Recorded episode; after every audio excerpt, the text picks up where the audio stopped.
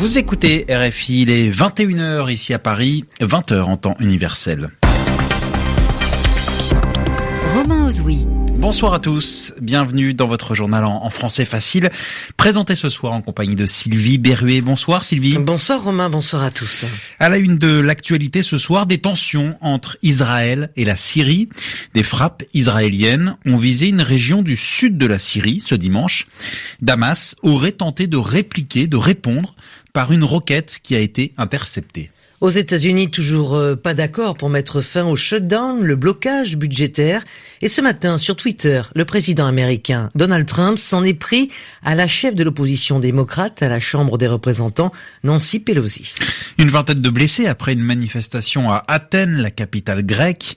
Les protestataires dénoncent l'accord sur le nouveau nom de la Macédoine. Et puis, comme chaque dimanche, nous rejoindrons Yvan Amar pour l'expression de la semaine. Rendez-vous à la fin de cette édition. Le journal. Un journal. En français facile. En français facile. Israël a donc euh, mené un nouveau raid aérien en Syrie. Oui, un raid aérien, c'est un bombardement qui est mené par un avion de guerre. Israël est inquiet de voir son voisin syrien être soutenu par l'Iran. Voilà pourquoi le pays régulièrement mène ce type de raid. Cela a provoqué donc la riposte de Damas, puisque l'armée israélienne affirme avoir intercepté une roquette tirée de Syrie. On va revenir sur le déroulement de cette journée avec la correspondance de Paul Khalife. Une source militaire syrienne citée par l'agence officielle Sana a déclaré que les raids israéliens ont visé la région sud du pays. Sana a souligné que la défense antiaérienne a efficacement riposté à l'attaque. Le ministère russe de la Défense a pour sa part indiqué que les raids ont visé l'aéroport international de Damas et n'ont provoqué ni perte humaine ni dégâts matériels. L'agence Sputnik a précisé que tous les missiles tirés par les avions israéliens ont été abattus. Une heure plus tard, l'armée israélienne a annoncé qu'une roquette tirée à partir de la Syrie a été interceptée dans la partie du plateau du Golan occupée par Israël. Des sources militaires ici à Beyrouth affirment qu'il s'agit probablement d'un missile anti-aérien tiré par la DCA syrienne qui a poursuivi sa course après avoir raté sa cible. C'est la deuxième fois depuis le début de cette année que des avions israéliens attaquent la Syrie. Le 11 janvier, des missiles tirés par des appareils israéliens avaient été abattus par les DCA syriennes. D'autres avaient atteint leur cible près de Damas. Le 25 décembre, trois militaires syriens avaient été blessés dans des raids contre des dépôts d'armes et de munitions près de l'aéroport de Damas. Paul Khalife, Beyrouth, RFI. Également en Syrie, deux attentats ont eu lieu ce dimanche.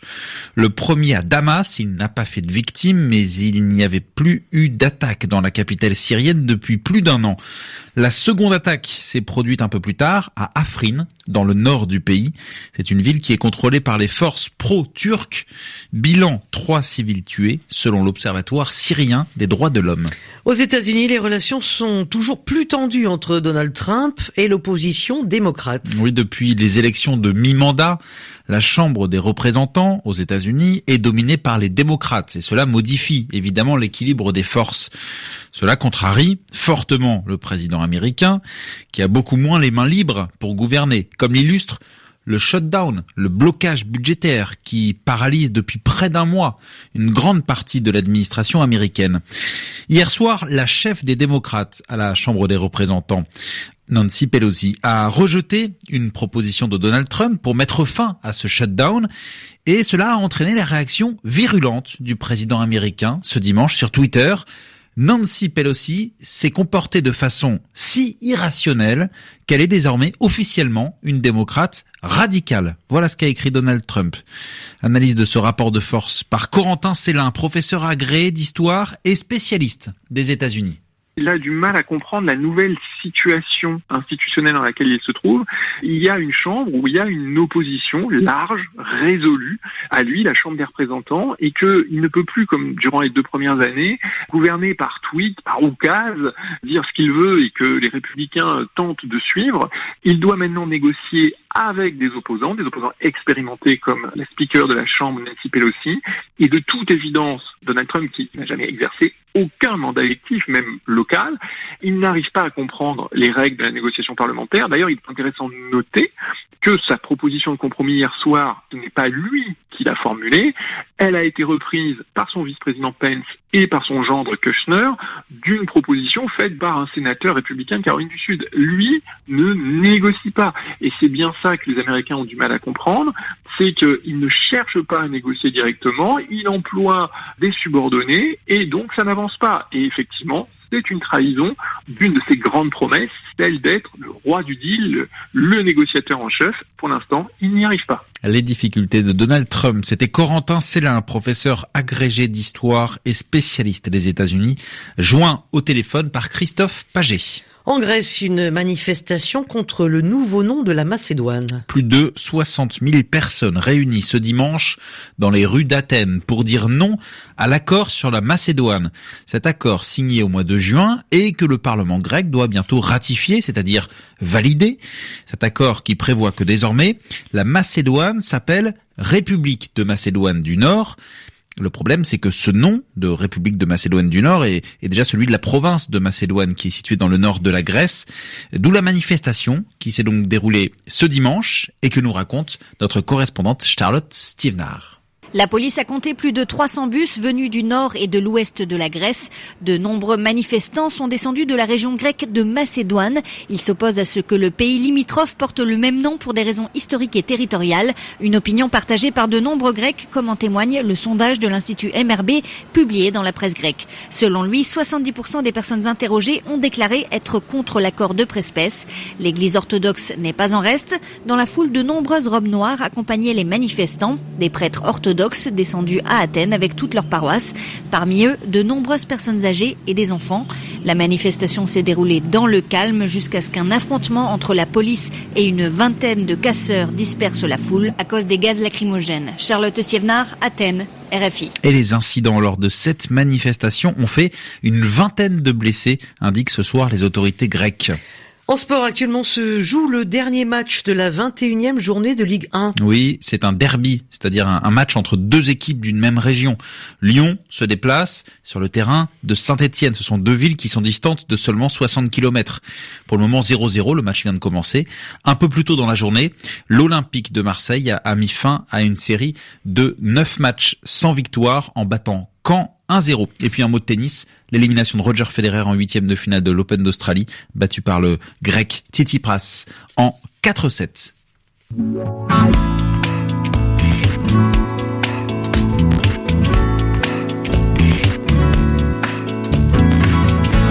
RFI 21h08, ici à Paris, l'heure de retrouver Yvan Amar pour l'expression de la semaine ce soir, les bonnets roses.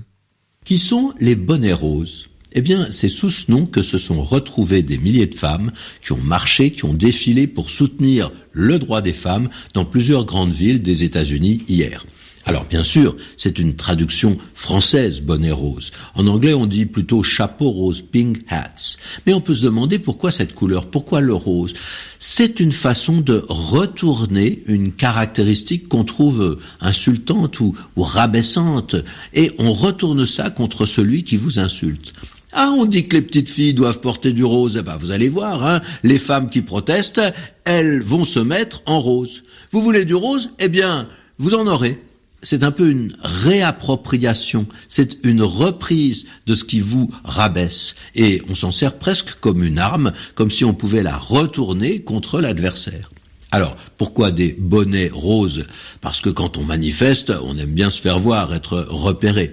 Et puis en français, on a traduit donc chapeau par bonnet, d'abord parce que les femmes qui manifestaient avaient souvent des bonnets, et ensuite parce qu'en français, le mot bonnet désigne une coiffure plutôt populaire, qui est souvent associée à une colère populaire. Hein. en France, il y a quelques années, on a eu les bonnets rouges.